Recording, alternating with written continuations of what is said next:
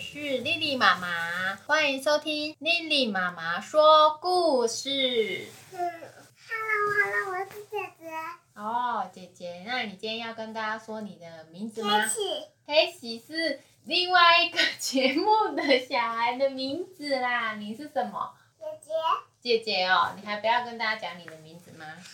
好。好，那我们今天。要念的故事书是由日本作家岛田由佳所绘制的，它有共有四本。那我们今天是要念其中的一本哦。主角很可爱哦，是有一只狗狗和一只青蛙。嗯，狗狗的名字叫包姆。那青蛙的名字叫凯罗，来主演的书名就叫做《包姆与凯罗的冬日早晨》。那我们一起来听故事书吧，开始。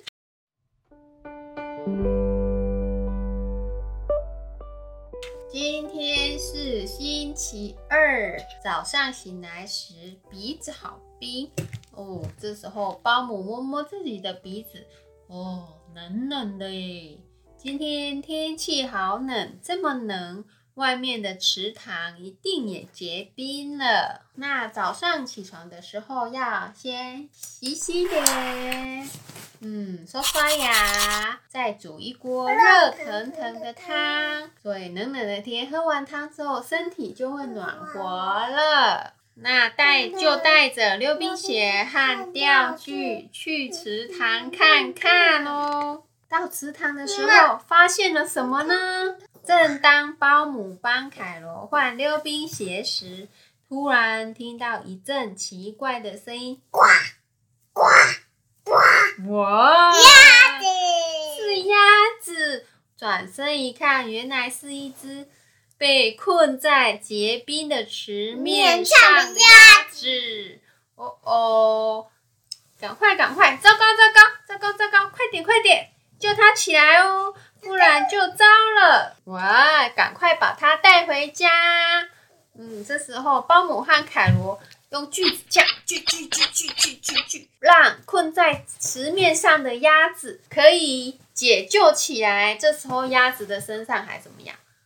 粘着冰块，对不对？太可怜了，太可怜了，所以已经把旁边的冰块聚起来。那赶快把它搬回家，先把鸭子放进装满热水的浴缸，让它身上的冰块慢慢融化。融化是什么？融化就是它本来是冰块，那会慢慢的变成水，这样子是不是困在鸭子身上？鸭子被粘住了，被冰块粘住，它就可以变成水水的时候，它就不会被冰冰冰块粘住了，对不对？这样就是融化的过程，冰变成水。好，接着保姆和凯罗一起跳进去玩水。咦，好呀！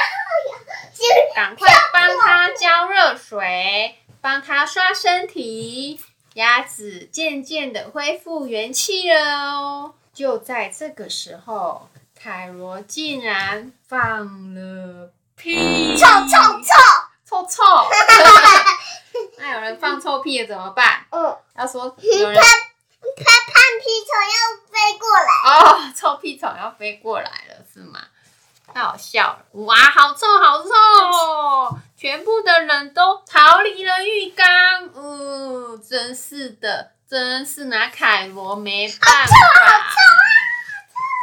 对，鸭子的名字叫做小斑。昨天因为看星星看得太晚。结果它被结冰的池塘困住了。哎，当包姆帮卡小班吹羽毛时，对，凯罗拿出自己的背心，可是太小了，小班穿不下。接着，凯罗又把所有的玩具。蜗牛，一个接一个，一样接一样，全部搬出来给小班看哦。蜗牛，对，哇哦，连他的宠物蜗牛都搬出来了耶！玩具太多太多了，终于把小班给淹没了。小班整个人被盖在玩具底下哦，太多太多了。凯罗一下子要小班背他。一下子又要小班让他背，小班走到哪里，凯罗就跟到哪里。就跟到对，有没有像我像你一样？妈妈去上厕所，你要跟我去上厕所；妈你看，妈妈，去煮饭饭，你要煮饭饭，对不对？你看，连要慢慢享用好吃的点心时，凯罗也是狼吞虎咽，然后就把小班拉走。没办法，保姆只好自己收拾善后。就在保姆忙着洗盘子的时候，只见凯罗在走廊上来来回回、偷偷摸摸走了好几趟，终于全部收拾好了。保姆端着果汁去找他们，没想到他们竟然用卷筒卫生纸玩起木乃伊的游戏。哦哦，整个客厅都被凯罗把卫生纸包的全部都是，他把整个客厅全部用卫生纸包起来。沙发也是，对，沙发、小班、枕头，全部都是卫生纸哦。哦哦，这时候保姆很担心的问：“小班，小班还好吗？”嗯，都是凯罗把整个房间弄得乱七八糟，而且凯罗还不肯拆掉卫生纸。嗯，才随便你吧。哦，随便你吧，你不要拆掉就是不要拆掉喽。接着大家静静的玩扑克牌，可是因为太安静了，竟然不知不觉就睡着了，睡着了。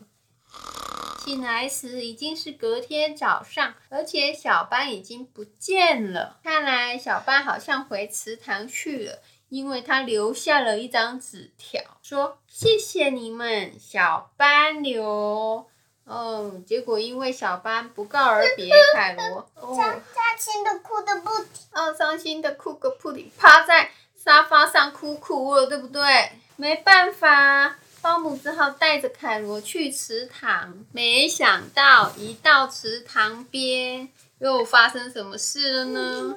又看到了什么？结冰的小又看到小班被困在结冰的池面上，糟糕糟糕！糟糕太可怜了啦！哦，故事结束喽。